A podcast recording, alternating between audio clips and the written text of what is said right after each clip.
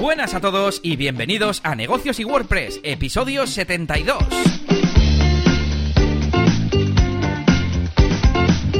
Buenas de nuevo, una semana más a todos, bienvenidos a este podcast en el que hablamos de temas relacionados con autónomos, pequeñas empresas, cómo emprender, cómo buscar clientes, cómo hacer publicidad, muchas más cosas relacionadas con esto y también de marketing online, pero principalmente de WordPress, de plugins, de programación, de cómo hacer SEO, de un montón de cosas relacionadas con emprender online y con, eh, pues eso, páginas web hechas con WordPress. Hoy estamos a jueves 7 de noviembre de 2019 ya volvemos con la regularidad mm, semanal habitual después de esa semana que estuvimos de descanso, más o menos. Bueno, descanso trabajando más, como decía Yannick en el otro episodio. Y precisamente estoy con Yannick García, consultor y formador de branding y marketing online en La Máquina del Branding. ¿Qué tal, Yannick? Hola Elías, ¿qué tal? Nada, pues muy bien, aquí mm, de vuelta. He estado, mm, bueno, ya, comenté que me iba unos días por ahí a, Cierto. a, Portaventura. Y, nada, pues con, ganas otra vez de, de, volverme a, poner las pilas aquí con los proyectos, ponerme al día. Me pasa un poco como a ti, que me contaste la semana pasada, que, cuando volviste de Berlín y que tenías como te costó un poquito organizar otra vez todas las cosas, ponerte al día. Y bueno, pues en, esas estoy, ¿eh? porque al final me marché el jueves pasado y, volví el domingo, tarde de la noche. Y, y, nada, ha sido lunes y martes dedicados a desarrollo web de cosas que tengo yo por ahí y, nada, y, el, y ayer miércoles en, en la agencia y, ya hoy a grabar. Así que tampoco tengo demasiadas eh, novedades y demás en cuanto a pues bueno, pues cosas de proyectos o noticias que ya tampoco tengo mucho tiempo de leer noticias. Pero bueno, como estoy envuelto en algunos proyectos como siempre, pues ahí os traeré algunos truquillos ahí de WordPress y algunas, algunas cosillas. Vale, vale, tú tranquilo que yo pensaba que no iba a tener novedades tampoco y tenemos como el doble que otras veces, así que muchas de las cosas las vamos a pasar por encima. Por cierto, creo que no me he presentado, tampoco me ha presentado Yannick, así que soy Elías Gómez, experto en WordPress, tengo un servicio de mantenimiento web en WordPress y eh, también soy DJ de eventos y bodas, mm, para lo cual hoy tengo también un montón de noticias. Así que nada, vamos con las novedades de la semana. Pues en cuanto a noticias, eh, bueno, pues ahí os traigo dos noticias eh, que pueden ser interesantes. Eh, una porque me ha hecho pensar en un modelo de negocio, por así decirlo, y es que GoDaddy pues ha sacado como unos planes de, de hosting donde incluyen WooCommerce con unos cuantos plugins eh, ya preparados para, para, tener tu tienda online, ¿no? Y va todo como paquetizado. Y me ha molado porque ya sabéis que, que, yo siempre ando diciendo ahí que WooCommerce que está, que viene como por defecto muy cojo, ¿no? Y que, y que si lo comparas con PrestaShop, pues que tiene soluciones, pues ya, pues eh, ya que ya funciona todo como directamente bien desde el principio, ¿no? Y me ha hecho gracia, bueno, pues ver, ver un poquito esta noticia. Y, y al final, pues, eh, pues bueno, pues me da un poco esa idea, ¿no? De que a la hora de que, de vender una, una tienda online, pues yo creo que, bueno, y lo estoy, llevando a cabo, por lo menos con, con los clientes de, de, la agencia y demás, pues al final eh, yo ya incluyo toda una serie de, mm, de módulos de plugins para facturación, para los envíos, para los el tema de, eh, por ejemplo, de, mm, de las, las marcas, por ejemplo, hay, incluso fíjate, eh, a veces hasta taxonomías ya estoy incluyendo directamente casi sin que me pregunten, muchas, muchas, o, o por lo menos casi dando por hecho que lo va a tener y en las plantillas que yo me hago y tal para hacer una tienda online nueva, pues casi lo estoy metiendo también. El importador de productos, si es que ya tenía una tienda anteriormente, y sobre todo porque también muchas tiendas, aunque no tengan una tienda anteriormente, trabajan mucho con eso, porque les pasan muchas hojas de Excel y tal. Y al final estoy viendo un montón de cosas en común de todos los proyectos de tiendas online y, y nada, pues me parece muy interesante tener tener este, este pack, ¿no? Y bueno, nada, la noticia es esto, pues que GoDaddy ha sacado una especie de, pues, de planes de hosting que, que incluyen eso, eh, SSL también, y bueno, ese tipo de cosas, incluso temes, eh, o, child themes, child themes, mejor dicho, del storefront, y, y eso, y algunas extensiones. Y, y bueno, pues eso, por si os interesa, pues ahí, ahí lo tenéis. Es curioso, está bien. ¿Y qué más novedades? Bueno, pues otra noticia también que os traía. Bueno, yo utilizo bastante, aunque no lo parezca, porque estoy ahí siempre con Jet Engine, porque estoy enamoradísimo, pero eh, también utilizo Advanced Custom Fields para algunos de mis proyectos.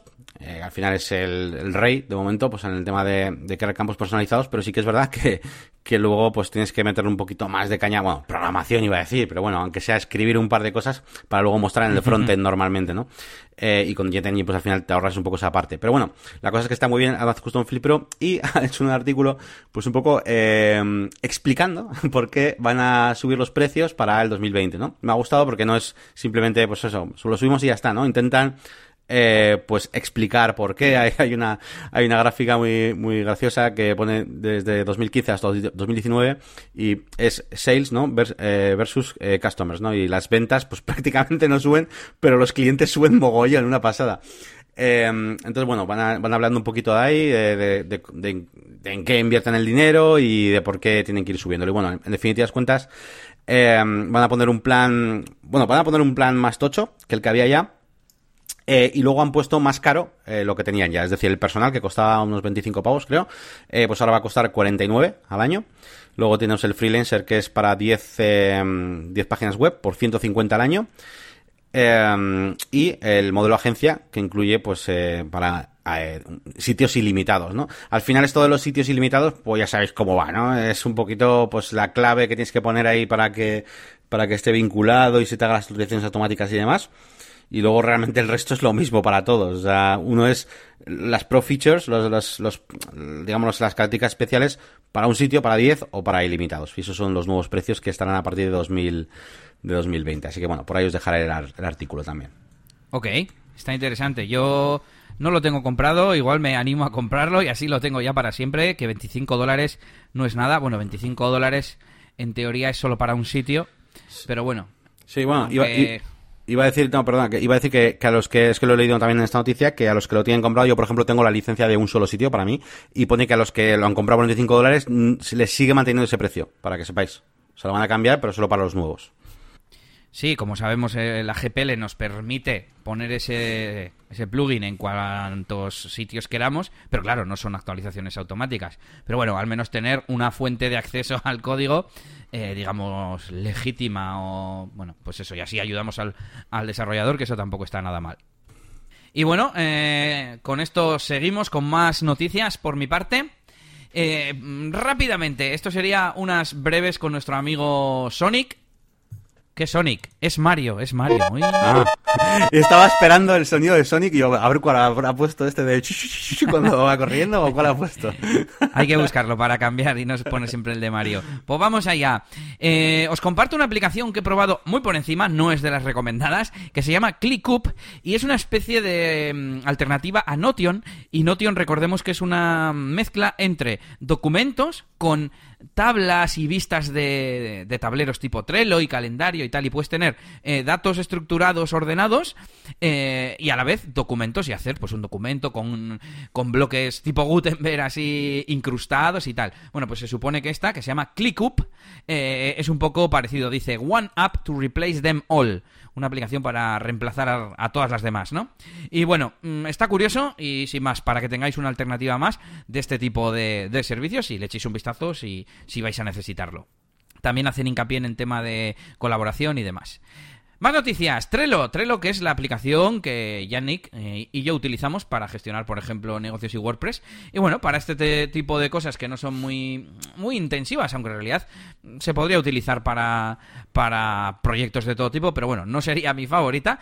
Pero el caso es que tienen eh, novedades porque han llegado a 50 millones de usuarios y han añadido plantillas de tarjeta, que no sé si has visto, Yannick, he creado ya algunas. Está muy, muy guay porque hasta ahora teníamos el asistente este, el Butler, pero solo te permitía un botón en cada, en cada tablero y un poco limitado.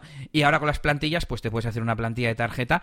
Eh, por ejemplo, yo siempre en el podcast hablo de DJ Elías, pero cosas diferentes. Bueno, pues siempre lleva que el miembro, mm, puedes añadir miembro a cada miembros a cada tarjeta de Trello pues me añado yo como miembro, le pongo un par de etiquetas y le pongo el mismo título. Bueno, pues eso ahora es una plantilla y lo puedo hacer mucho más rápido. Han hecho mejoras en esa parte de automatización de, de Butler, de, el asistente de, automatización que, le, que tiene ese nombre. Y ahora tiene una mejor interfaz. También hay plantillas de tableros, aunque esto en los planes de pago, en plan, pues de proyectos web, ¿no? Para tener un tablero por cada proyecto web, por ejemplo. Acciones sugeridas y más cosas. Bueno, si utilizáis Trello, echadle un vistazo porque me parece muy útil.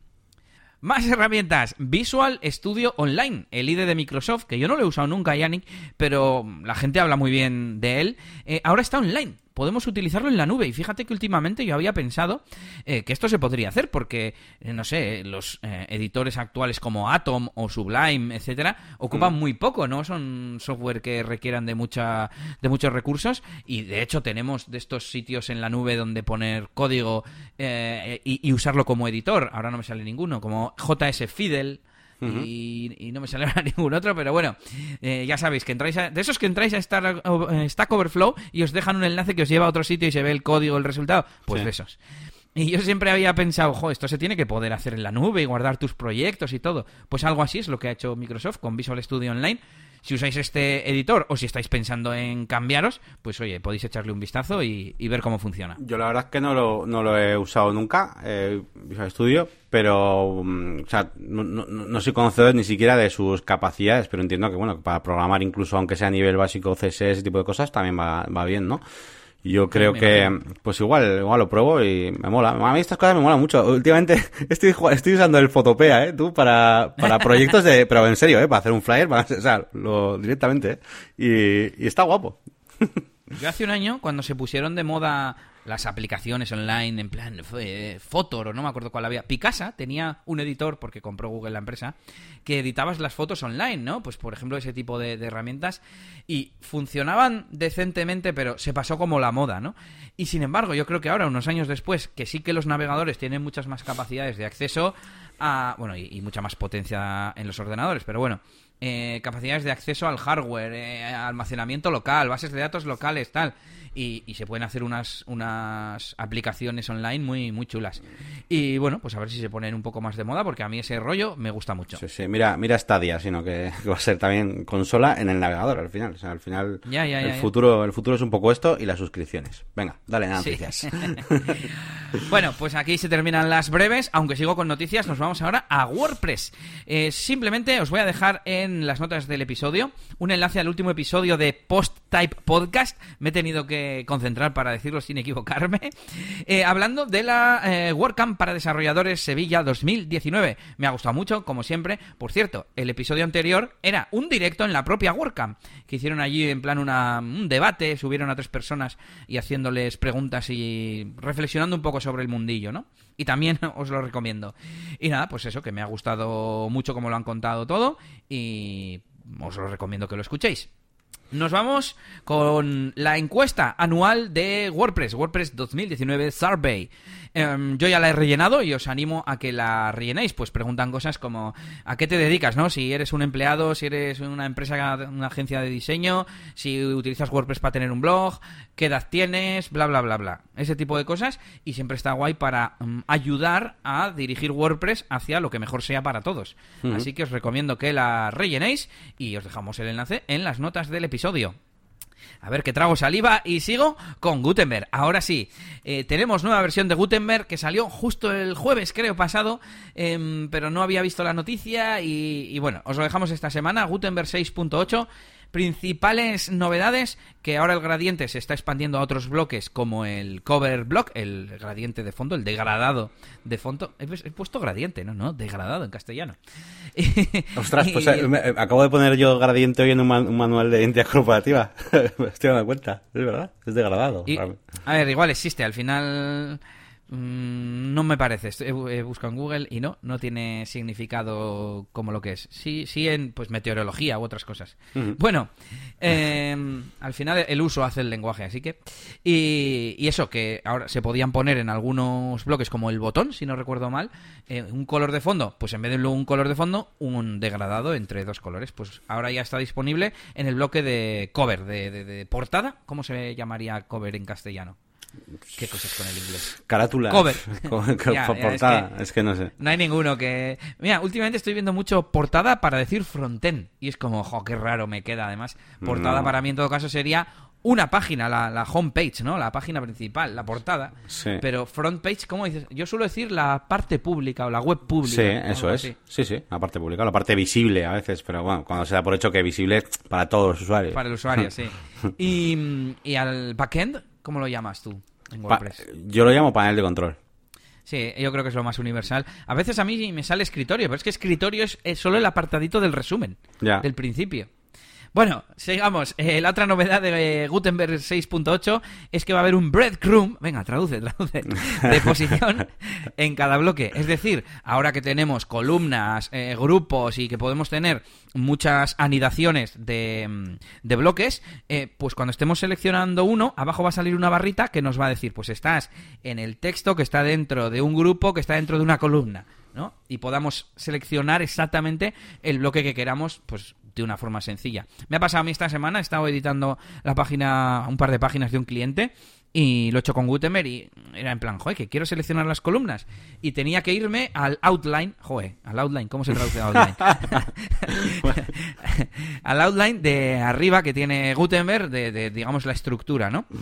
Y, me ha fastidiado un poco. Así que me alegro de esta, de esta nueva funcionalidad. Eso sí, en el plugin todavía, hasta que llegue a WordPress, pues pasarán meses. Y bueno, aparte, pues bug fixes, joder, bug fixes, arreglos de fallos, es que arreglos de fallos, eh, etcétera, etcétera. Y, nada, os dejamos el enlace en las notas del episodio. Yo creo que queda mejor si lo decimos en inglés, ¿eh? Todo. Realmente. Pues sí, porque si no, madre mía hasta plugin tendríamos que traducir, ¿no? Complemento.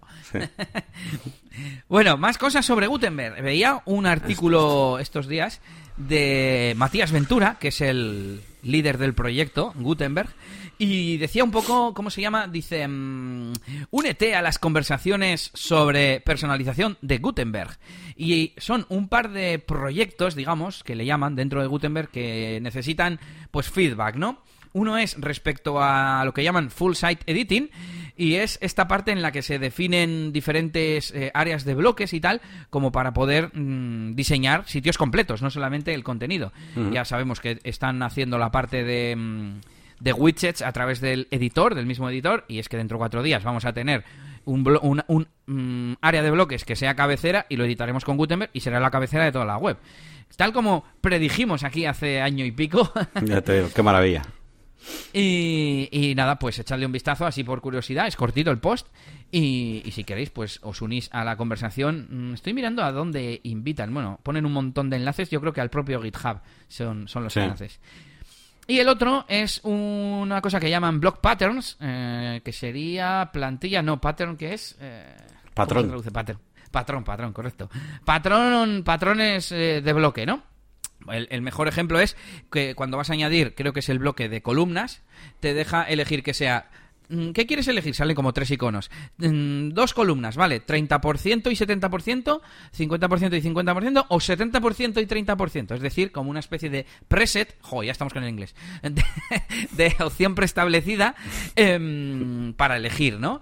Y pues estuve leyendo un poco el GitHub y decían, claro, es que tienen que ser algo que que no rompa el contenido, ¿no? Por ejemplo, ese cambio, pues no te rompe el contenido. Y un poco, pues, definiendo un poco en qué tendría que consistir, ¿no? Y poder aplicarlo a todos los bloques, no solo a los más evidentes de tipo layout.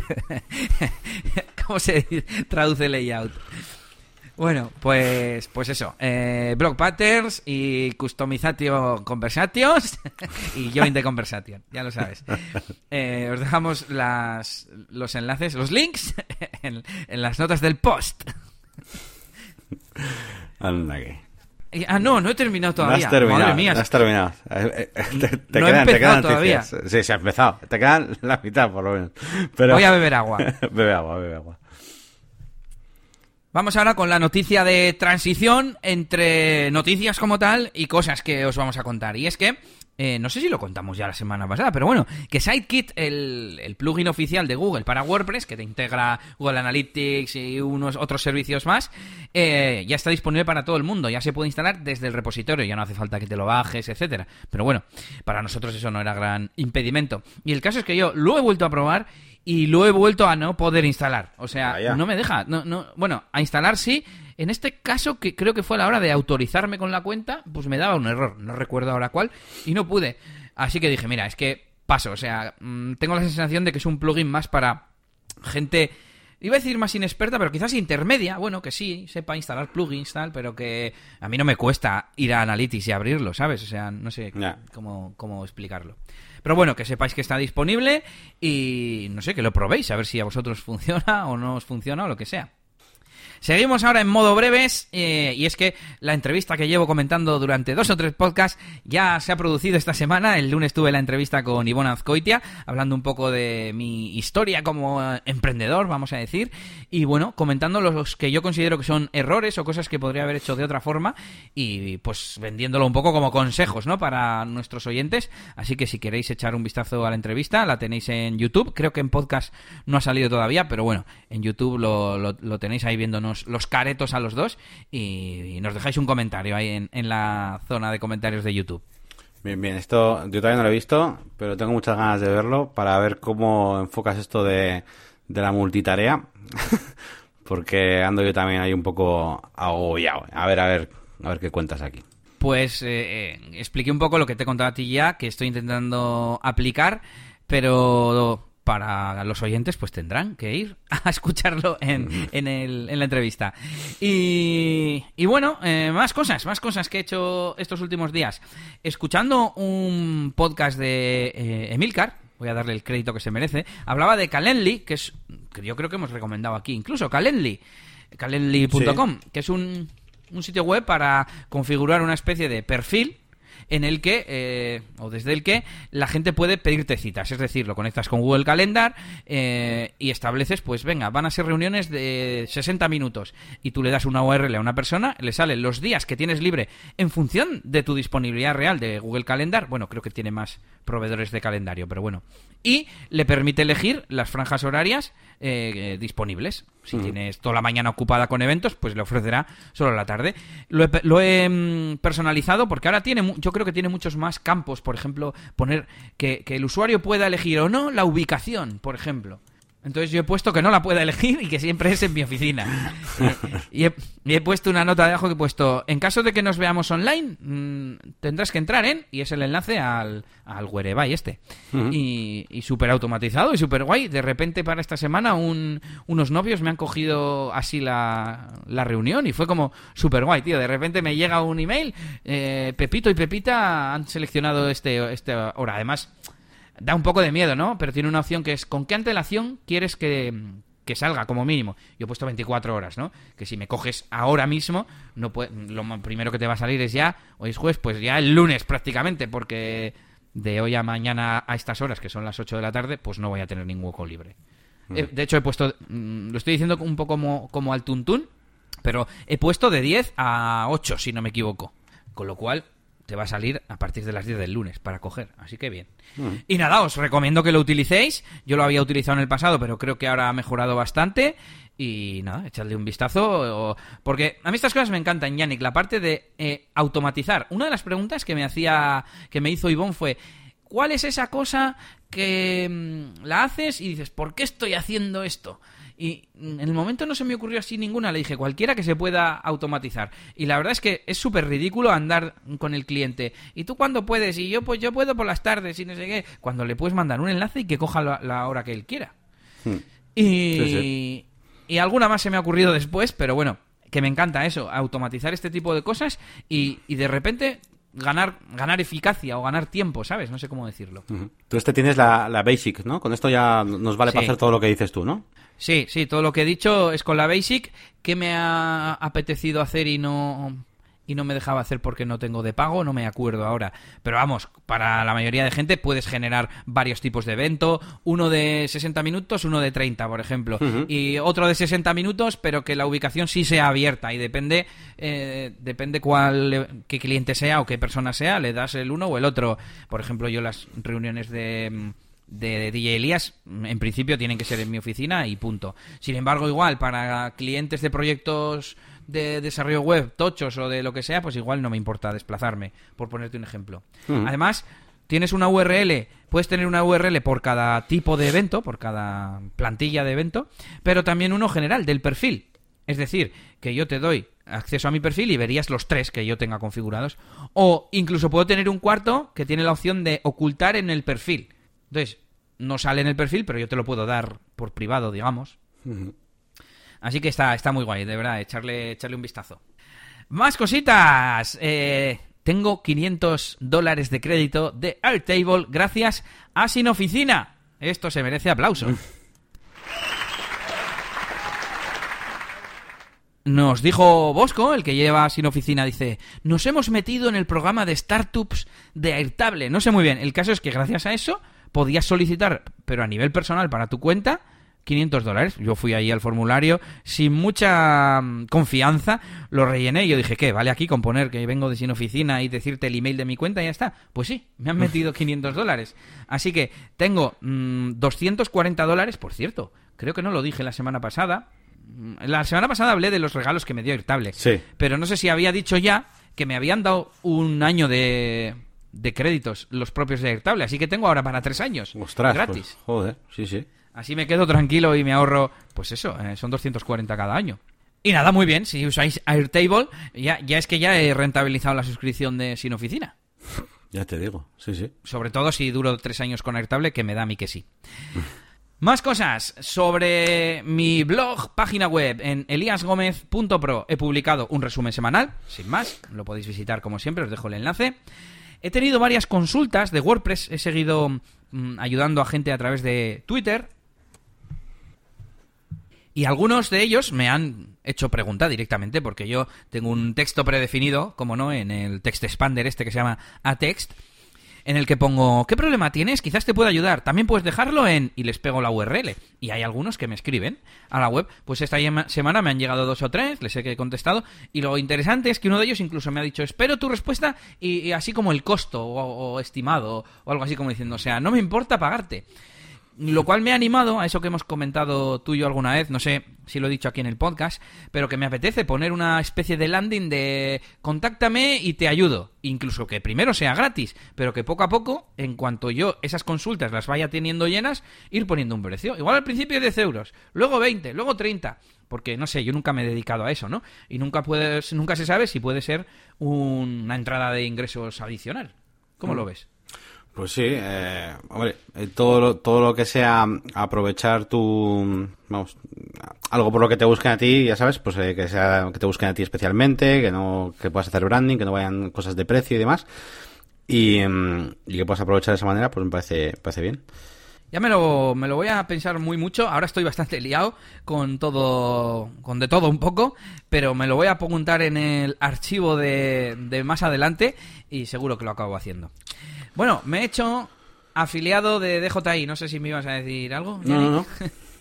Pues me he hecho afiliado de DJI, la marca esta de los drones. Digo, ya que pongo tanto enlace de los drones, Se, me, se, me, ha encendido la bombilla, he buscado DJI, afiliate y enseguida me ha dicho Google, Program. Hay uno. Y me he apuntado y con el plugin de enlaces automáticos, con palabras clave, me lo he puesto en mi web y creo que en la de negocios y WordPress también. Muy bien. Y nada, pues a ver pues, si, si, da algo de rendimiento. En realidad, ese tipo de entradas no tienen muchas visitas en mi web, porque son como muy. Pues eso, o, vienes de Twitter porque te ha llamado la atención el nombre que le he puesto, lo que sea, pero no son artículos, son recopilatorios de enlaces y cosas así. Pero bueno, nunca se sabe, ya está puesto. Te quería contar también que he estado trabajando en la web famosa de la inmobiliaria y he tenido que programar a medida Em, que aparezca la calificación energética. No sé si lo he contado aquí en el podcast. Creo que no, pero vamos, eh, eh, es una de las cosas que he estado haciendo estos últimos días y, mm, o sea, tuve que pensar muy bien cómo hacer eh, para que, a ver, he tenido que construir una especie de tabla de rejilla con, ya sabéis, las típicas líneas de colores que pone A, B, C, D y la A es mejor eficiencia energética y la última letra, que es la G, si no me equivoco, es peor, ¿no? Y claro, dependiendo de la letra que me pusiera el cliente, tenía que sacar o no sacar el valor. Y bueno, no sé, me, ha resultado como... Mm, he tenido que hacer un, pequeño trapi, ¿no? De crear un array con el que comparo. Bueno, sin más, que, me ha resultado eh, divertido casi, podríamos decir, eh, porque últimamente no programo nada y, y me gusta, me gusta. Y también en este cliente he tenido que maquetar un par de páginas con Gutenberg y la verdad es que me ha sido muy fácil, muy sencillo. Ha renovado una sección que tiene, bueno, ha renovado, mm, quiere renovar una que todavía no la ha hecho, pero ha hecho una nueva de trabaja con nosotros y pues un poco con lo, mm, por ejemplo, ¿qué te ofrecemos? Y eran como tres títulos y tres explicaciones. Bueno, pues las he puesto en tres columnas con unas fotos que me había mandado. Cuatro tonterías, pero que ya gracias a Gutenberg eh, pues se ve mucho más vistoso. He añadido la anchura full width y, y wide width para que algunas fotos sobresalieran del contenido. Y ya solamente esa tontería queda súper bien. También he utilizado el bloque de Media and Text, Entonces, mola porque le he dado que tenga eh, wide width, eh, ancho, ¿cómo se diría? Ancho, ancho, ancho amplio. Amplio. Eh, ancho amplio y, y tiene una imagen a un lado y el texto al otro. Y son dos bloques diferentes y, y- y ya hace que la página, a ver, no es una landing hecha con movimiento y con no sé qué, pero ya, pues no es una simple página con texto, ¿no? Y nada, quería animaros a que hicierais este tipo de cosas con Gutenberg, que de verdad cada vez está mejor. Mola, mola. Yo te iba a preguntar eh, acerca de los estos campos de la eficiencia energética, a ver si, bueno, que igual no tiene que ver lo que has hecho al final, pero como tuve yo aquella duda aquel día de, de, de a veces la necesidad, ¿no? De, de vincular un custom field a una imagen, eh, no sé si has tenido que hacer eso o si lo has hecho de otra manera, en el sentido de que, o sea, yo me lo estoy imaginando, ¿no? El, campo eh, con valor A tiene asignada la imagen, pues yo que sé, barrita verde o algo, o no, o es más maquetación ya donde va todo in- incrustado ya directamente, es decir, no sé. La versión anterior era solamente con las letras y lo hice a lo imagen. Es decir, el, el campo era simplemente eh, un drop down de letras y yo las imágenes las llamé como, como A.png, B.png. Entonces, a la hora de mostrar la imagen, sustituía eh, el valor de la. mm, O sea, ponía la ruta y dejaba eh, en el nombre del archivo la variable que yo cogía del campo. Y ahora, sin embargo, es la primera columna de la tabla es la imagen como referencia y las otras dos son el consumo y las emisiones, que llevan ya un valor, un valor de consumo real y un valor de, de emisión. Entonces, eh, simplemente lo que hago es ir recorriendo cada fila y si la letra coincide con el, el punto del array que estoy recorriendo, entonces muestro, muestro el valor. Y lo que he hecho ha sido mm, hacer que tenga como la flechita esta que señala a la izquierda negra, que si habéis visto la etiqueta energética, y si no buscar en Google, etiqueta eficiencia energética, pues eso. Todas tienen el mismo formato, no sé si es por conveniencia o porque lo manda así la ley. Me imagino que será lo segundo. Y eh, he hecho que el fondo sea con CSS. Le- si, si estoy en, el, en la fila adecuada, saco una clase que pongo activo, me parece que lo he llamado, y el fondo de la clase activo es fondo negro y con un, busqué por ahí en un generador de internet, eh, la forma esa que es un, la, la propiedad clip o algo así, y me hace la flechita hacia la izquierda y así no tengo que poner ninguna imagen ni nada. Muy guay. Y si un día de mañana aumento el, el tamaño, por ejemplo, o lo que sea, me sigue eh, valiendo, porque es proporcional y si lo hago el doble de grande se sigue viendo bien y no dependo de una imagen que tiene un tamaño concreto. Bueno, podría usar un SVG, pero bueno. Mejor Mola, todavía mola. en CSS. Mola, mola. Pues estás dejando la web muy chula, la verdad, eh, por si la quiere ver la gente. No sé si ya hemos dicho cuál es, o si quieres decirla, que es eh, imaginasoluciones.es. Y estoy viendo incluso que est- tienes puesto, utilizas OpenStreetMap para los mapas, que es una cosa, últimamente estoy- eh, lo he utilizado en alguna web y está, está bien. Además, de- permite también cierta personalización a veces y tal. Y no lo había visto Sí. todavía en ninguna web. Yo creo, aparte de algún invento que he hecho yo, me ha, me ha chocado. Pues cuando empezó Google Maps a cobrar por el acceso a la API y eso, Claro. eh, lo contamos aquí y fue la solución que, que encontré a través de un plugin de, de código abierto en GitHub y tal, y funciona perfectamente. Y así el cliente no tiene que meter su tarjeta de crédito en ningún sitio ni nada. Muy bien. Y a ver, igual para buscar distancias entre sitios o cosas que Google seguro que es más potente, pues bien, pero para mostrar un mapa de un sitio, con esto Ya. va, va de sobra. Claro que sí. De hecho, mm, voy a recordar que son dos cosas. Uno, un plugin que permite tener un campo de mapa en Advanced Custom Fields y, tú en el backend, en el panel de control, eh, mm, estableces la dirección mediante ese campo. Y por otro lado, un plugin que se llama Leaflet Maps o algo así, es una librería JS que está como plugin en, en el repositorio, eh, que utiliza a su vez eh, OpenStreetMaps como repositorio de, de mapas, eh, pues a través de ese plugin pues tiene unos shortcodes y demás, y, y es como se muestra el mapa en, en la parte pública de la web, iba a decir frontend. Pues nada, si queréis tomar nota, por ahí tenemos algún, en- vamos, en, en la web del podcast tenéis eh, los episodios al respecto, podéis usar, iba a decir usar el buscador. Yo es que no sé por qué cuando pongo neg, si le doy al tabulador ya me deja buscar en negocios y WordPress. Pero bueno, Em, bueno, voy a buscar el enlace y os lo dejamos en este episodio, ¿no? Es lo suyo. Venga, y por último, he empezado, tengo a medias la tabla comparativa de plugins para el artículo de RGPD. Ya está, mencionado y, y no sigo más con esto. Vale, vale, no vamos a hacer spoilers todavía. a ver cuándo terminamos. Cuando terminas, vamos. Pues nada, pues supongo que me toca a mí contarte que, he hecho eh, durante, durante día y medio de trabajo, bueno, durante dos días, em, después de haber venido de, de Portaventura Halloween. Pues nada, eh, he estado sobre todo de tiendas online, así que una de las cosas que he hecho ha sido eh, configurar un plugin de Seur para WooCommerce, ¿vale? Porque em, el cliente tenía, tenía Seur y tal. Y bueno, lo quería hacer con ellos. Y nada, hoy he estado dándole un poquito a, esto de Segur, que parece fácil, pero hay que tener un montón de cosas en cuenta al final para, configurar el plugin de Segur. No, no es tan sencillote como pueda parecer.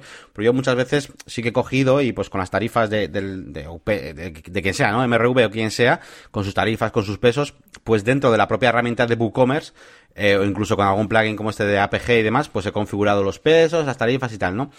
Eh, pero esto es diferente, digamos, porque lo que hacemos con los plugins seguros es realmente conectarlo para que genere las etiquetas, tenga el, tracking para que puedan hacer el seguimiento y todo esto, ¿no? Y, nada, ahí he estado, porque no sé por qué nos han empezado a dar algunos fallitos, no estaban bien colocados algunos, algunos parámetros, parámetros de estos raros de, como, como los típicos eh, API o token y cosas, números de estos raros que solemos eh, tener en algunas configuraciones. Y nada, he estado hablando bastante con los de, Segur. Por ejemplo, también he tenido alguna complicación con el tema del, del contrarreembolso. Yo no sé cómo hace la gente, eh, pero bueno, yo he conseguido hacer algo con un plugin llamado WooCommerce Smart COD, que me permite sincronizar, eh, digamos, el, un método de pago, porque el, el contrarreembolso es un método de pago, claro, no es, no es un método de envío. Entonces, me permite sincronizar eso con un método de, de envío, de Segur. Eh, y es un plugin terceros que de hecho los propios de Segur no, me no, no daban soporte de esto pero les he preguntado y me han dicho que efectivamente, que cuando ellos lo hacen, lo hacen con eso, lo del contrarreembolso. Así que bueno, si queréis meter contrarreembolso con este plugin de Segur, pues WooCommerce Smart COD, pues va bastante, bastante guay. Y nada, ahí he estado configurando estas cosillas. Eh, ¿Qué más, qué más he hecho? También de la misma tienda online. He, estado, tenido un problemilla con Jet Smart Filters y es que quería poner un filtro de, de, de precio, ¿no? El típico, bien sea un, el típico slider de rango de precios o incluso, eh, varios checklists con diferentes rangos, ¿no? De 0 a, 10, de 10 a 30 euros, no sé qué. Y, y, y qué, qué, mala suerte, voy a decir un taco, qué mala suerte que, que esos precios que con los que trabaja eh, JetSmart Filters me piden una variable para trabajar con ella y yo he utilizado una que se llama eh, guion bajo price, ¿vale? Eh, de hecho, te pone, en el propio Smart Filters, te pone ejemplos de variables famosas de WooCommerce, no sé qué, y te pone SKU, barra baja price, tal. ¿Qué pasa? Que no incluye el, el IVA en ese, y, en el, el IVA de, de, los productos. Y no ha habido manera, no sé. Y les he mandado un ticket a los de Jet Engine porque no, no sé, no sé. Además, de hecho, o sea, he probado con un montón de cosas. Me he fijado, he ido hasta la documentación de WooCommerce para, porque había algunas cuantas variables llamadas barra baja price, eh, include tax, including tax, no sé, he probado varias cosas y no me ha funcionado. Claro, se he probado medio por intuición, medio por tal, ¿sabes? Entonces yo no sé si lo contempla, si no lo contempla. Así que a ver qué me contestan, porque es una putadilla. ¿Por, ¿Por, qué? Porque te digo, el ejemplo más básico es que yo tengo, por ejemplo, una sección de productos que van de 0 a 5.000 euros, o, eh, o incluso el, el, producto más caro es de 5.800 euros, pero en el slide me pone que es de 0 a 4.900, bueno, sin el IVA, ¿no? Sí, a lo que corresponda. Entonces al final es un poco, un poco rollo, ¿no? Que al final lo puedo arreglar medio arreglar poniendo en rango de precios sin IVA, pero es un poco raro cuando en la web los estás viendo con IVA incluido, ¿sabes? Entonces es raro. Justo te iba a decir a ver cómo estaba configurada la parte de los impuestos. Eh, si los metes con IVA, si los metes sin IVA, si se muestran con IVA, si se muestran sin IVA, porque el plugin tendría que hacer caso a esa configuración. O sea, se está mostrando 5800, pues ese es el dato que tú tienes que tener en cuenta. Sí, eso he pensado yo de primeras. He dicho, igual a esta variable de barra price, coja lo que tengas puesto. Con IVA o sin IVA, eso depende de lo que tengas configurado. Y no, no, que va, le, da igual, siempre lo coge sin, sin IVA. Así que entiendo que es una cosa que, que los de Jet pues tienen que mejorar o me falta una variable que no conozco, tipo eso, barra baja price, barra baja include tax, no lo sé. Cuando sepa la respuesta, pues os lo comento. Si me contestan para mañana, pues igual lo tenéis en el, en el, en el post. Vale. Eh, ¿Qué más cositas he hecho? Bueno, una página web entera que, que he tenido que transformar eh, porque era un poco feilla y la, y la estoy renovando y he tenido que hacer una migración de una página web nueva de, eh, de Elementor, por así decirlo, una migración, no sé, cómo llamarlo. Hecho en, en otro servidor de pruebas, pues eh, con, con, datos eh, más o menos reales, pues la, la, web entera con Elementor y demás, y ahora tengo que pasar eso a la otra página web, ¿no? Sin tocar pues post, eh, usuarios y de todo. Y nada, pues sin más, un poquito una guía rápida que os traigo, bueno, guía rápida no, un poco el resumen de lo que he hecho, que básicamente ha sido exportar primero eh, todos eh, a través del Jet Engine con la herramienta Skins, donde puedes exportar pues, tus taxonomías, tu listing grid sobre todo. después he exportado las plantillas de Elementor, e incluso he tenido que exportar alguna paginilla por ahí, porque por ejemplo la página de contacto eh, la he diseñado con el formulario del evento y tal, y claro, eso ya no... Eso está dentro de, de, de una página. Entonces tenido que exportar esa, esa página, ¿no? Eh, no son las plantillas. Y por último, una cosa que no me ha molado nada, que ya sabíamos hasta ahora, lo comenté contigo una vez, Elías, a ver si te acuerdas, si no, bueno, pues te lo recuerdo, que hay unos elementos, eh, unos elementos en Elementor que son los global widgets, ¿no? Tú puedes coger cualquier widget, cualquier bloque, ¿no? Por así decirlo, lo puedes guardar como global widgets para reutilizarlo. Pero esos elementos no los puedes editar en ningún sitio, solamente eh, si están insertados en algún, eh, añadiéndolos o si están insertados en alguna página. Pero es que encima tampoco los exporta. O sea, entonces, claro, yo al importarlo todo a la nueva web, pues sí, estaba el elemento, pero no eran global widgets. Y he llegado a la conclusión de que em, de que no me sirven para nada. Te explico. Em, yo estaba utilizando muchos global widgets para guardarme elementitos, por ejemplo, gente, ¿no? Sidebars de una página web donde pones aquí últimas noticias, en otro pones, em, yo qué sé, eh, música. Últimos comentarios. Últimos comentarios, no sé qué. Esos titulitos, pues para que, como los voy a poner en varios sitios, pues yo los guardo como global widgets para poder utilizarlos más tarde y que se cambie uno, se cambien todos. Pero he dicho, joder, es que lo lógico si tengo diferentes sitios con diferentes cosas, es guardar diferentes plantillas. ¿En, ¿En, qué plantilla se ve los últimos comentarios, últimas noticias y deportes? En esta, vale, pues me hago una plantilla de, de con este layout, con estas, con estos sidebars. Eh, y, y, juego un poco teniendo varias plantillas en vez de tener digamos, eh, varios widgets de los que ir arrastrando a diferentes sitios. Bueno, es un poco raro de explicar, pero, pero que no me ha molado que no se puedan exportar los global widgets y creo que el truco es más tener plantillas en general para diferentes cosas, para diferentes archives. A ver si yo lo sé explicar como, como alumno, digamos. a ver, explícalo con tus palabras. Bueno, pues widget es cualquier elemento que podemos añadir ahí al diseño, ¿no? Ya sea un titulito, una caja de texto, una imagen o un eh, eh, slider, no me salía. Vale, entonces podemos hacer, lo configuramos, ¿no? Imagínate un, pues un título centrado en el medio, en cursiva, no sé qué. y eso puedes decir, pues quiero que sea siempre así. Hala, venga, me lo guardo como widget global.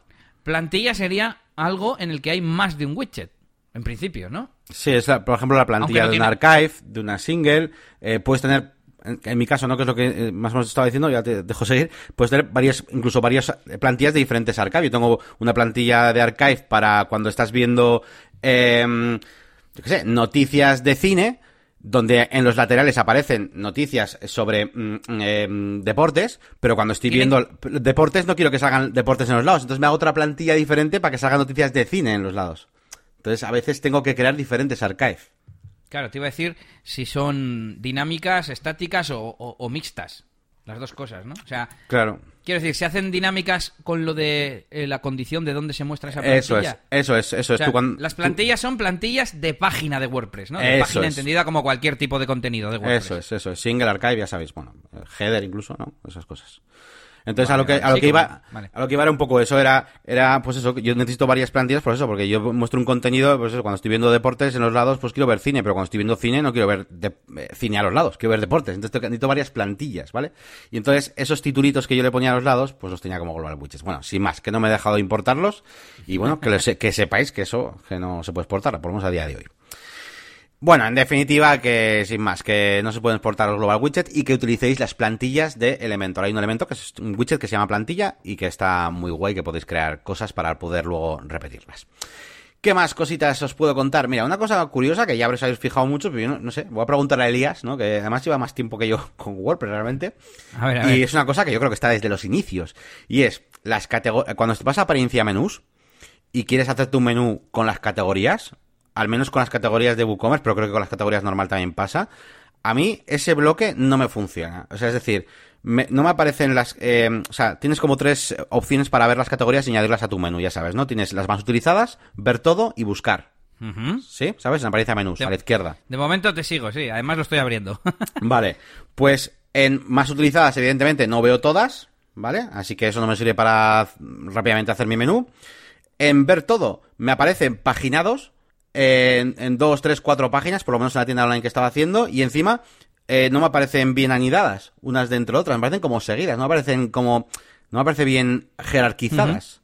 Eh, y en buscar es un rollo una por una. Entonces, joder, no hay una maldita manera de, de decirle, oye, todas las categorías de productos o de lo que sea, pum, pásamelas aquí y, y encima pónmelas bien organizadas. Es que ya solamente, eh, pues eso, que me, que me aparezcan en orden. Es que no, no, no, no sé. Me parece tan raro que funcione tan mal. I think there is a plugin for that.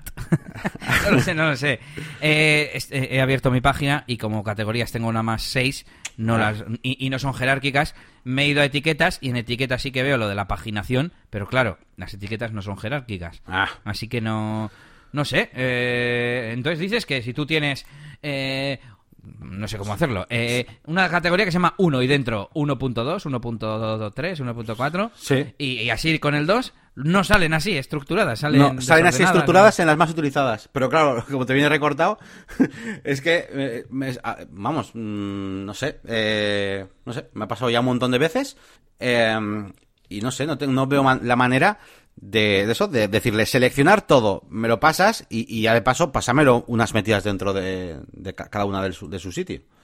Pues solo se me ocurre un, un plugin que te meta un, Hmm. un widget o algo así y que sea eso, el menú, un menú de categorías con todas las categorías y jerarquizadas adecuadamente. Eso es. Aquí, aquí una vez, por ejemplo, aquí una vez hablaste tú de un plugin que es interesante que también he usado para borrar todas las categorías a la vez, de, o todos los elementos de menú a la vez. eh, Remove menu items o no sé cómo se llama. Para Eh, borrar los hijos. Para borrar sea- los hijos, bueno, o todas a la vez, ¿eh? Que, que bueno, o todas o varias a, a la vez. Eh, yo borraría el menú entonces. Si voy Bueno, a borrar sí, todas. Sí, también, también. Eh, y pues habría que buscar algo así, pero para que sea añadir y que te añada, pues eso, con la jerarquía concreta. Porque anda que no te tiras tu tiempo ahí haciendo tu menú con cin- 800 categorías de productos, unas adentro an- anidadas dentro de otras, para luego tener que volver a hacer esa jerarquía ahí dentro. Y diréis, jo, Yannick, pero un día eh, sugeriste un, un plugin que se llama JC Submenu que te lo hace automáticamente. ya, pero es como, a ver, WordPress, tío, que no está complicado poner eso. Bueno, sin más, una pequeña quejilla que, que tenía yo por ahí. Y, y bueno, si estoy equivocado, por favor, decidme, ¿eh? pero yo por lo menos en las páginas que he probado es así. ¿Y qué más? Creo que nada más. Ah, bueno, sí, una cosa que no había hecho creo que hasta ahora, que es eliminar un multisitio, eh, o por lo menos no me había tocado hacer hasta ahora. Eh, vamos a eliminar un multisitio. Tengo una página web con dos sitios, eh, ya sabéis, con esto de multis- multisite. Y nada, pues quitar uno. En principio, lo, lo básico es fácil, pues ya sabéis, tenéis un propio menú ahí de mis sitios, sitios, lo eliminas y tal. Eh, luego ya sabéis que en el WP config tenemos esa línea de, mm, de multisite allow, true y tal.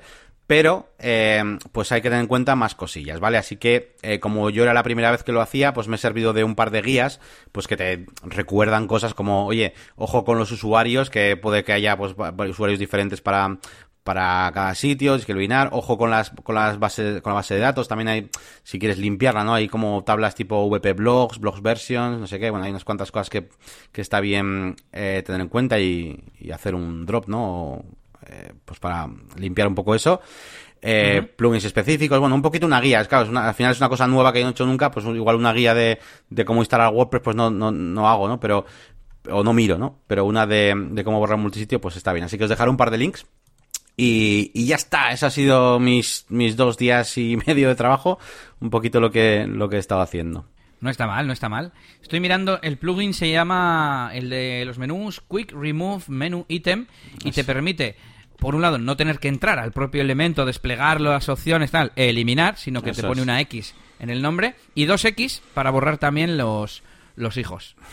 Eso es, sí, sí, ese, ese era el que hablamos en el podcast, sí.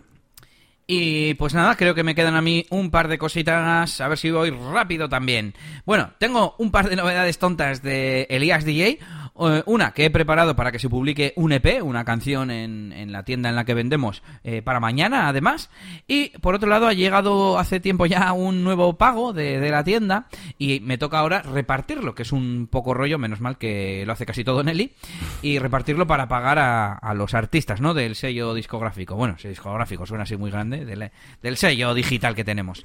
Y eh, además de eso, ha sido, eh, ya he decidido empezar a hacerlo yo porque hay cosas que en el Excel que tenemos pues no se pueden ver fácil y además Nelly tiene algo de trabajo manual. Entonces lo que voy a hacer es pasarlo a Airtable y, hacer que se calcule todo automático y que sea, se pueda pegar directamente de los archivos que ellos nos mandan. Que nos mandan unos CSVs y unos HTMLs, pues usar el CSV y que sea copiar, pegar y que con unos filtros y unas vistas y tal se, se calcule automáticamente lo que hay que pagarle a cada, a cada persona. Y seguimos con música, pero nos vamos a eventos y bodas. Y tengo que cambiar aquí a mi, a mi programa de samples de sonido porque tengo dos opiniones nuevas. Y además son opiniones de 5 estrellas, con lo cual tengo ahora un 4,6 de, de media sobre 5. Poco a poco, poco a poco voy recuperando aquella opinión injusta de aquel cliente que tuve el año pasado. Y, algún otro de estos que, que te dejan un 4, pero luego pone, ¡buah, todo perfecto! Lo contrataríamos de nuevo sin problema.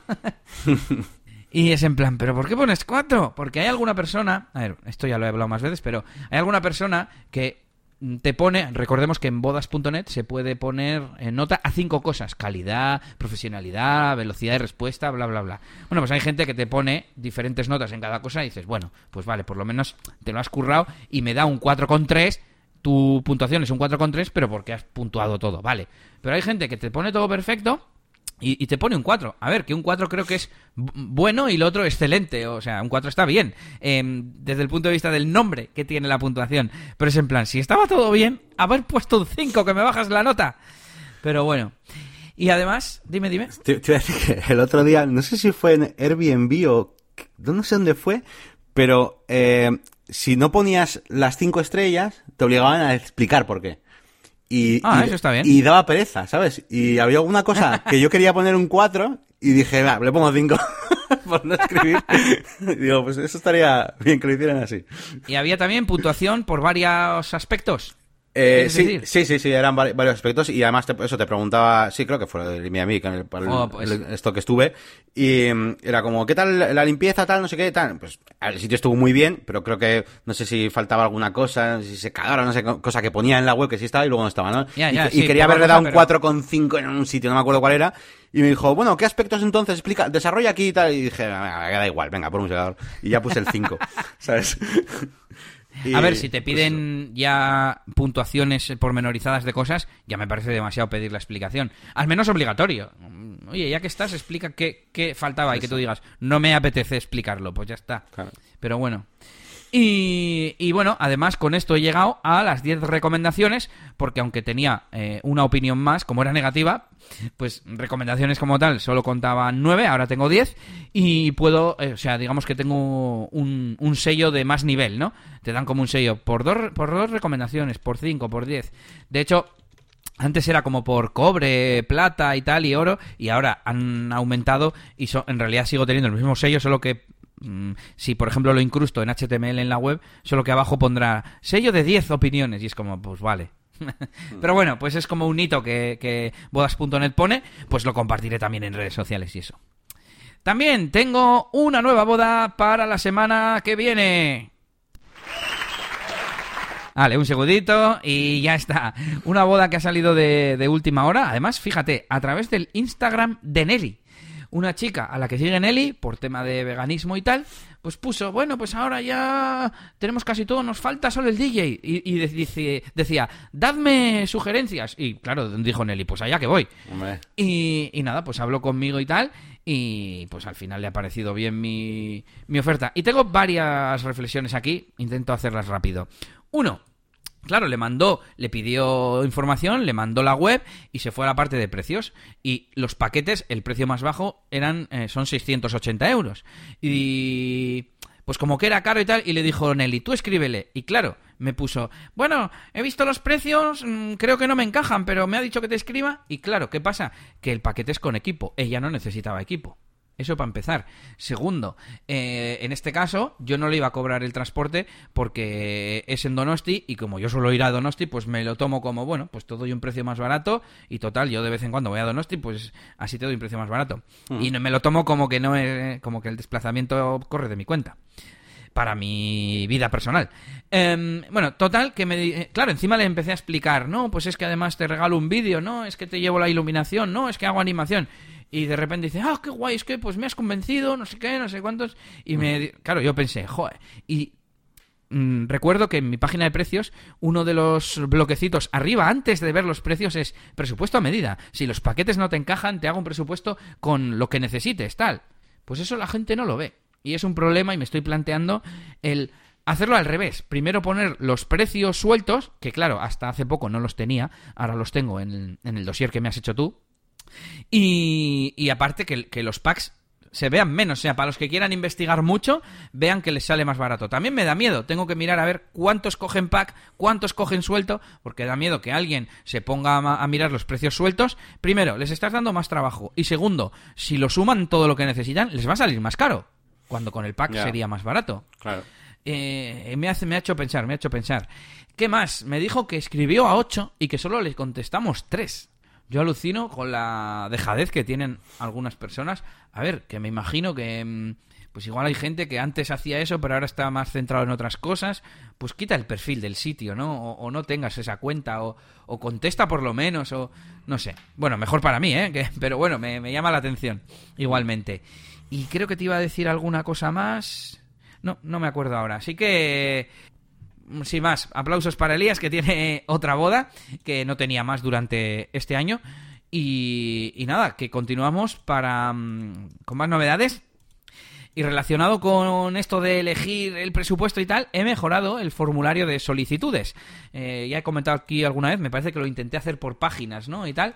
Ujú. Eh, o no, o fue el de... No, eso fue el de, el de La- seleccionar la música. El de Gravity Form, ¿no? Era o- Sí, eso es, eso es, sí. Los dos están hechos con Gravity Forms. Uno es para decir, oye, me caso tal día, necesito estos servicios y tal, para que yo te dé presupuesto. Y el otro ya es eh, para elegir la música cuando ya se está acercando el evento. Bueno, pues en este también me parecía que quizás había demasiados campos. Me han llegado algunas solicitudes, por cierto, desde la web últimamente, estoy contento con eso. Y me parecía que podía asustar a algunos clientes, ¿no? Y lo que he hecho ha sido ocultar muchos de ellos, como por ejemplo, em, estoy pensando, estoy pensando, eh, los datos de contacto. Ahora mismo solo los saco si me rellena el nombre. Es en plan, a ver, por un lado es como engañarle, ¿no? Venga, rellena estos cinco campitos, venga, venga, que luego te pongo más. Pero por otro lado, no sé, mm, tengo que buscar el equilibrio y, de momento creo que está bien. Y, nada, pues he, añadido, por ejemplo, el equipo, que no estaba al formulario, porque no sé, yo me centré mucho en los packs, ¿no? Y he metido extras y no sé, alguna cosa más. Así, si me rellenan eh, la forma de contacto, sale otro campo que es como me has conocido. A ver, no es obligatorio, pero al menos no lo ves desde el principio, porque igual si lo ves desde el principio no lo rellenas todo, ¿no? Y bueno, pues, pues eso, eh, a ver qué tal, qué tal funciona. Lo malo de esto que no, no estoy preparado para hacer, por ejemplo, un test A/B o ni siquiera tengo los, los suficientes visitas o, formularios enviados para ver cuál funciona mejor o no. Pero bueno, yo creo que así va a estar, va a estar mejor. Y por último, los leads. 14 nuevos leads, un montón. Uno de ellos es la boda esta que, mm, que me ha aceptado para la semana que viene. Y eh, otro ha sido uno de un conocido, que es el de, con el que hice la reunión a través de Calendly. Y que, bueno, es probable que salga. Le mandé las tarifas, ya me he reunido con él y todo. No me ha dicho que acepte, me ha dicho como que tiene que mirar y pensárselo, pero bueno, espero que, eh, que al final lleguemos a un acuerdo. Y bueno, nueve antiguos que, que se han actualizado para ser rechazados. Y nada más. Con eso termino DJ Elías. Muy bien, muy bien. Pues, pues nada, eh, tú les pasas haciendo un poco de hilo conductor, pero como estás ahí que has pillado carrerilla, nos has contado un montón de cosas hoy, pues ya doy paso al siguiente bloque, venga. Que Venga, nos venga. toca, nos toca además un feedback, un feedback, bueno, que nos ha hecho un poco de ilusión porque me comentaba Elías la semana pasada, o así, que decía, joder, no hay nadie que se haya quejado o no les ha dicho nada porque no, porque, porque no hemos publicado y tal, y estábamos verdad, un poco tristes. Y al final, pues, pues nos ha gustado que Daniel del Bon, pues nos, nos escriba. Cuenta un poco tú cómo va esto. Nada, dijo, buenas, ¿qué pasa? Que esta semana no hay podcast. ¿Están bien, amigos? que me hizo gracia. Por cierto, esto lo mandó la semana pasada, que sí había podcast, pero bueno. Eh, y ahora le dijimos, pues, le- eh, esta, esta semana sí hay podcast, pero la semana no hubo porque estábamos de viaje y tal. Y le dije, te lo explicamos en el podcast, escúchalo. Y dijo, nos respondió Daniel, qué bien Elías, aprendo mucho con ustedes y Yannick es un grande. Con sus vídeos estoy logrando hacer la web de mi empresa, gracias. Que esto ya te dije, Yannick, digo que me parece la leche. O sea, eso me parece mucho valor, ¿no? Que alguien con tus vídeos, eh, no sé si se refiere a del membership o de YouTube. Yo creo que de YouTube, no sé por qué. Que pueda hacer la web de su empresa. ¿Qué te parece? Pues me parece genial, porque además, eh, joder, pues muchas veces yo también Em, yo no, conozco ¿no? Esa, esa, parte que hay detrás de los usuarios que ven los, los tutoriales y los vídeos, porque siempre se, preguntan cosas técnicas o lo que sea, yo les suelo contestar, pero no sé em, si han llegado ahí y ya sabían algo, si no sabían nada, si no están aplicando en un proyecto real, si no. Y, pues cuando veo que alguien me dice, ya, ya me lo ha dicho alguno más, ¿eh? que pues, pues no sabía mucho o lo que sea y que, está logrando hacer la web de su empresa, que a veces son cosas más o menos sencillas, pero joder, pues no, de no tener nada, tener algo y encima poder personalizarlo, que veo que le dan ese toque un poco, aportan personalizado, porque al final yo mis tutoriales lo suelo hacer siempre casi todo personalizado, ¿no? Así que me mola, me mola mucho que, que la gente nos diga, nos diga esto. Así que muchas gracias, Daniel. Eso es, muchas gracias.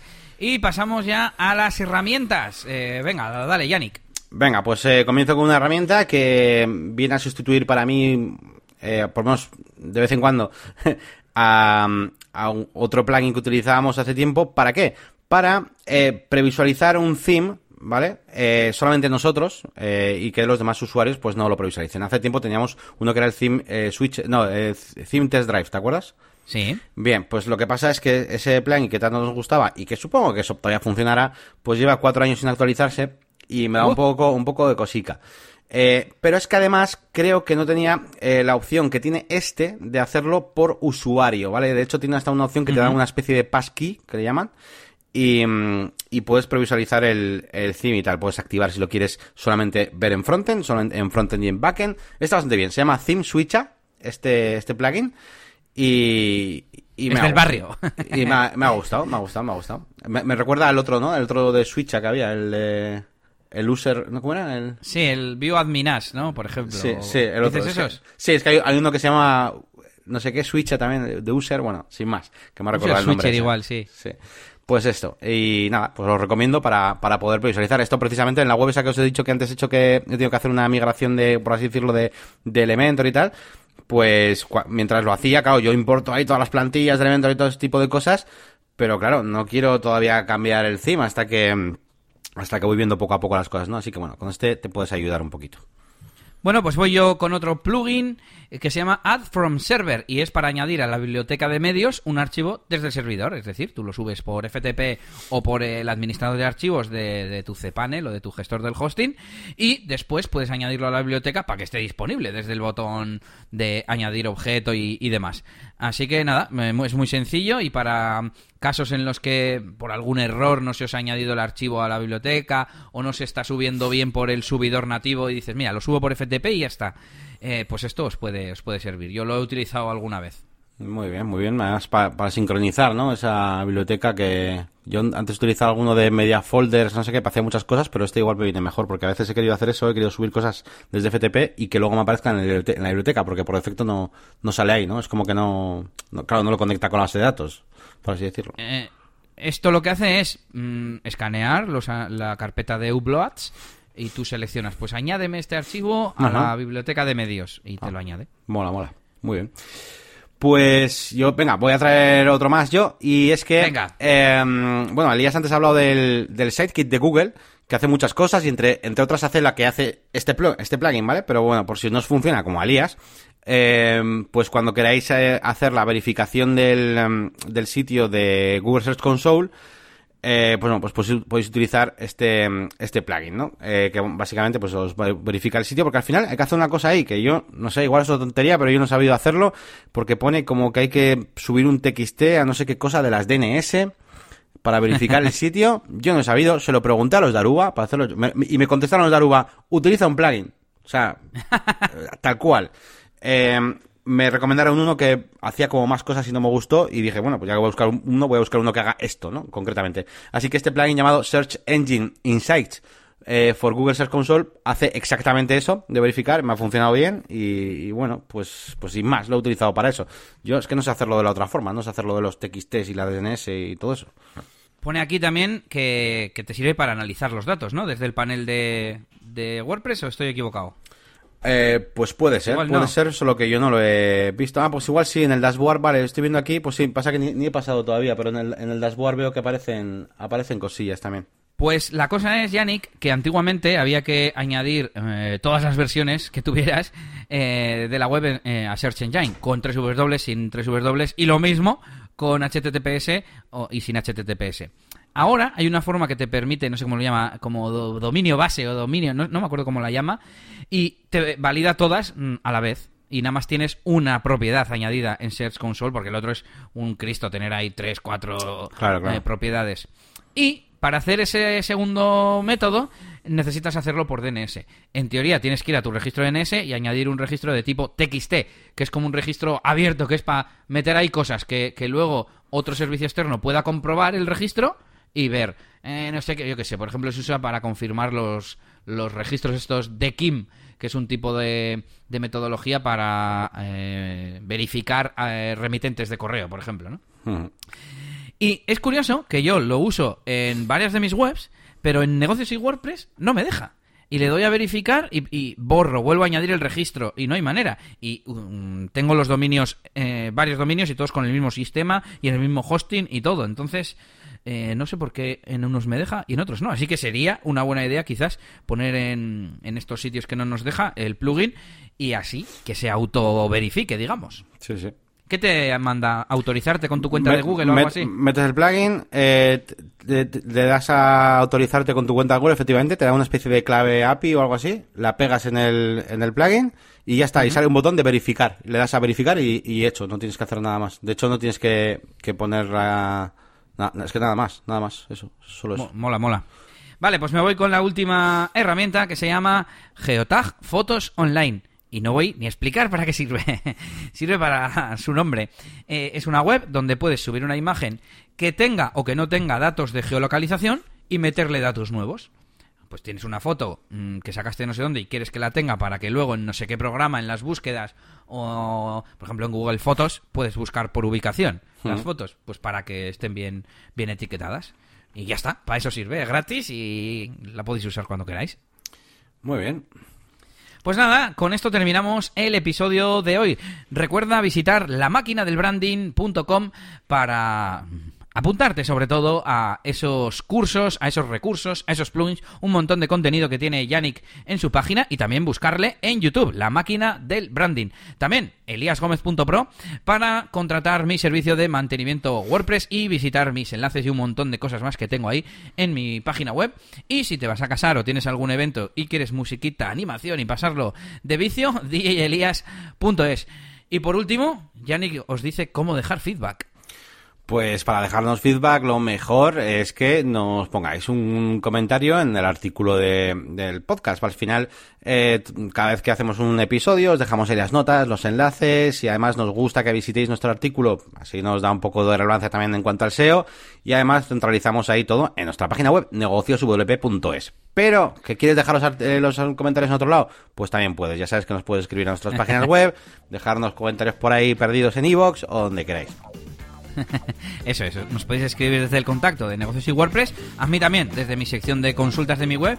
Y por último, hablando de consultas, podéis hacer eh, las consultorías con Yannick en su servicio de, de consultoría de marketing online, branding y todas estas cosas. Y Elementor, hay que decir. Y bueno, pues con esto hemos terminado. Un saludito a todos y nos escuchamos la semana que viene. ¡Agur! Agur.